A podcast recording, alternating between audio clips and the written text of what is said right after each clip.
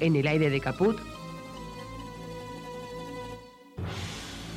Serendipia, un hallazgo afortunado. Vamos viendo. Finaliza septiembre y no queremos dejar pasar de que se cumplieron 40 años de la visita de la Comisión Interamericana de Derechos Humanos durante la dictadura. Exactamente del 6 al 20 de septiembre estuvieron en nuestro país. 40 años de un hecho histórico, histórico porque además de poder eh, revisar lo que estaba sucediendo en nuestro país, fue esta visita una caja de resonancia al mundo para enterarse de que en este país existía un genocidio. Entonces, quiero, y les traje para este programa, un, ensayo, un escrito, un, cuento que, que relata las circunstancias que se vivieron en aquel entonces se llama Una ventana al infierno. La voz se quebraba de emoción. Argentina, señoras y señores, era una fiesta.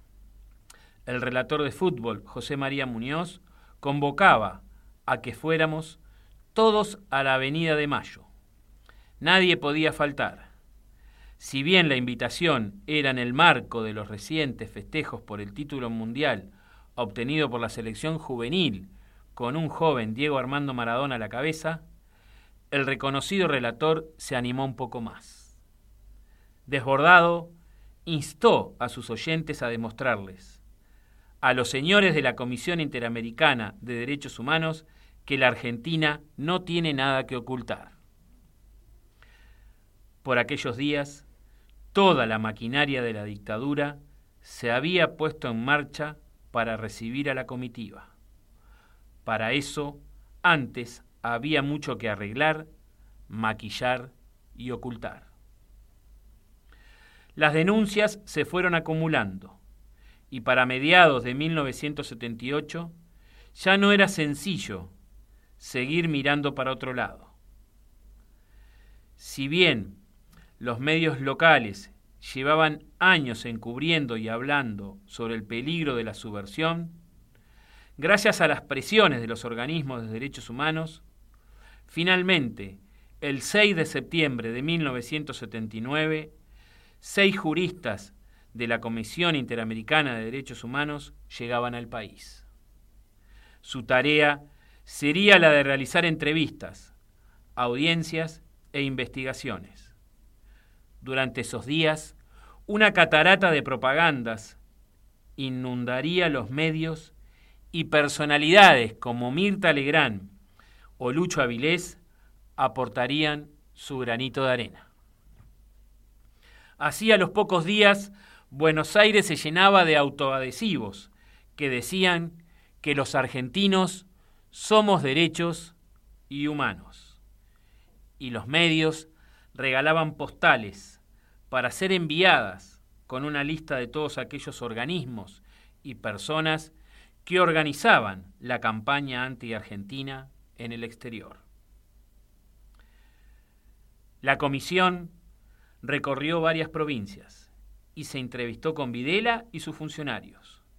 A su vez, se reunió con organismos de derechos humanos, con Isabelita, Frondizi, Cámpora y Alfonsín.